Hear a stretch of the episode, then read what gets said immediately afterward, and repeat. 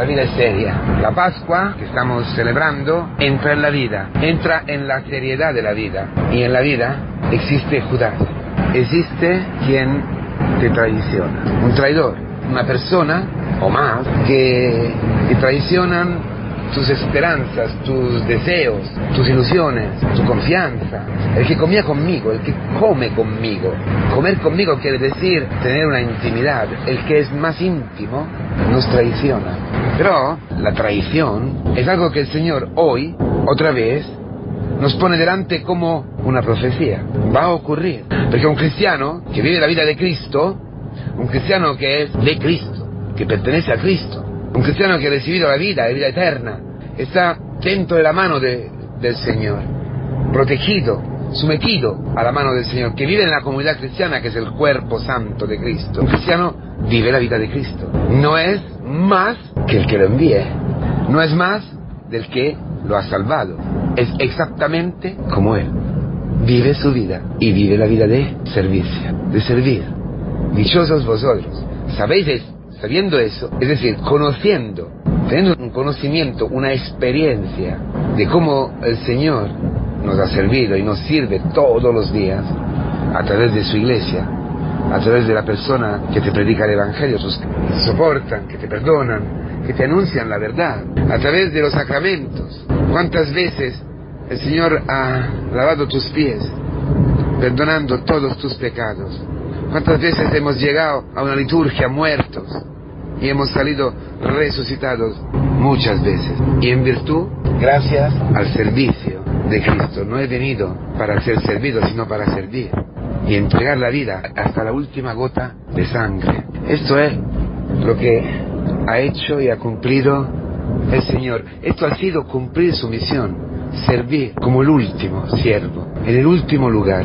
Y como tú y yo, como nuestras comunidades, como la iglesia no es más del que la envía, entonces vivirás la misma vida. Tú estás llamado a vivir la misma vida, el mismo servicio, hasta entregar tu vida para Judas, para quien te traicione. Esta es la bienaventuranza, es la dicha. ¿Lo crees? No, no, no, yo no voy a servir. Yo no me voy a doblar delante de este que me ha hecho del mal, que me ha hecho mal, que me ha hecho sufrir, que me ha engañado, que me ha traicionado. No, no, no, no, no. Entonces no será bienaventurado. No podrás experimentar aquí en la tierra la vida beata, la vida bienaventurada del cielo. Entonces seguirás eh, viviendo, o mejor dicho, sobreviviendo afuera del paraíso, afuera de la felicidad, afuera del cumplimiento de tu vida vivirás en las periferias de la existencia. Vivirás una vida inauténtica, una vida falsa, una vida mentirosa, hipócrita, porque hemos sido llamados a la iglesia, curas, familias en misión, monjas, viejos, jóvenes, ricos, pobres, todos hemos sido llamados a la iglesia para servir, para ser servido por Cristo y para servir. Dice el Salmo Dichoso el hombre que teme al Señor. Y otro salmo dice, dichoso el hombre al que ha sido perdonado el pecado. Y por eso en su alma no hay dobleza, solo hay rectitud. Este hombre será como un árbol que siempre da fruto, el fruto del servicio, el fruto de un amor desinteresado, de un amor gratuito. El hombre feliz, el hombre bienaventurado, el hombre de las bienaventuranzas, del discurso de la montaña, es el hombre libre, es el hombre que nada, nada defiende y nunca se defiende. El hombre que todos, como dice la Virgen María, lo dicen bienaventurado. Mm, me felicitarán todas las generaciones, todas las generaciones me dirán dichosa. ¿Por qué? Porque el Señor ha mirado a mi eh, humillación, a mi nada, a mi pobreza, llenada del Espíritu Santo, llenada de la vida de Cristo. Entonces, si podré servir, podré entregar mi vida. Entonces la gente dirá de mí, o mejor dicho, dirá de ti, de un cristiano, de un cura, de una madre, de un padre, de, una mujer, de una esposa, de un, de un marido, de un estudiante, de una persona anciana. ¿Qué dirá? Bienaventurado eres tú. Bienaventuradas eres tú. Dichosas. Pero si no tengo dinero, si no tengo fuerza, si no tengo capacidad, si no tengo, si soy neurótico, si soy débil, bienaventurado, porque has encontrado la clave de la vida, has encontrado cómo se vive, has encontrado cómo ser feliz. Entonces no envidiar, juzgar o para poner allí, ¿no? Para paragonar. No, no, no, no, no, no. Esto es, dichoso tú que tienes un coche, dichoso tú que, está, que eres joven, dichoso tú que, que tienes dinero, que, que, no tienes cáncer, dichoso tú con tus hijos que son tan lindos y tan educados y tan creyentes, tan fieles a, a, la iglesia, a la comunidad y tal. No, dichoso tú porque sirves. La dicha no es, no está en algo que tú tienes, algo que tú posees, no. La dicha es en lo que tú sé, eres. ¿Y tú qué eres? ¿Eres un siervo o eres uno que busca siempre que te sirvan? Ahí está el secreto.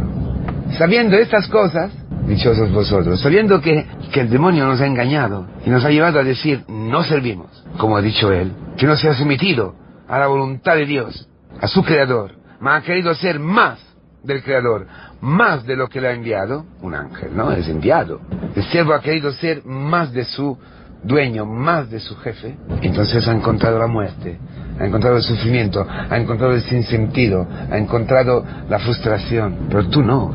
Tú en la iglesia has experimentado que Cristo está a tus pies, que Cristo te ha enseñado en su vida, en su carne, en su palabra, te ha enseñado, te ha revelado la felicidad, la libertad total para entregar la vida. Y Judas, que será tu marido, que será mujer, que será la persona que tiene al lado, la más íntima, Judas, tiene derecho, como lo has tenido tú, como lo he tenido yo, muchas veces, que muchas veces hemos sido y somos Judas para nuestro Señor Jesucristo, el derecho de ver la salvación, sí, un derecho, un santo derecho. Por eso, por eso Dios ha enviado a su Hijo. ¿Qué derecho? El derecho de ser sacado de la mano del demonio. Luego, claro, hay la libertad de seguir buscando nuestra propia voluntad, buscando los deseos de la carne, eligiendo a Dios, al demonio como padre, claro, estamos libres. Está libre tu hijo, está libre cualquier persona. Pero, pero queridos hermanos, no es así, ¿verdad?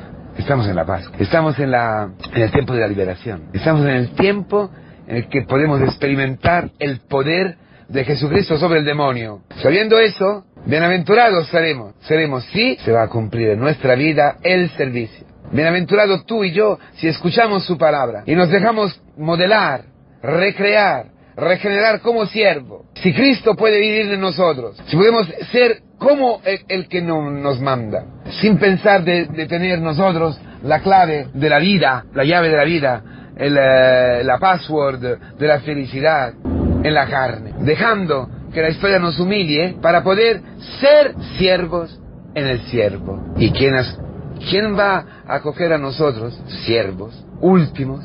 ¿Quién va a acoger un segundo?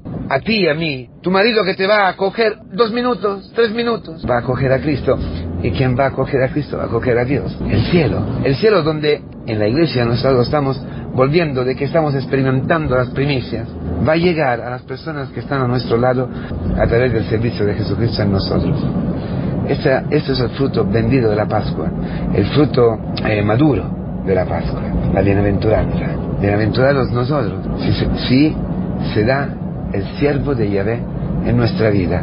Y bienaventurados al punto que la gente, viendo a nosotros, verá a Cristo. Y viendo a Cristo, verá al Padre, al quien ha enviado a Cristo y a nosotros.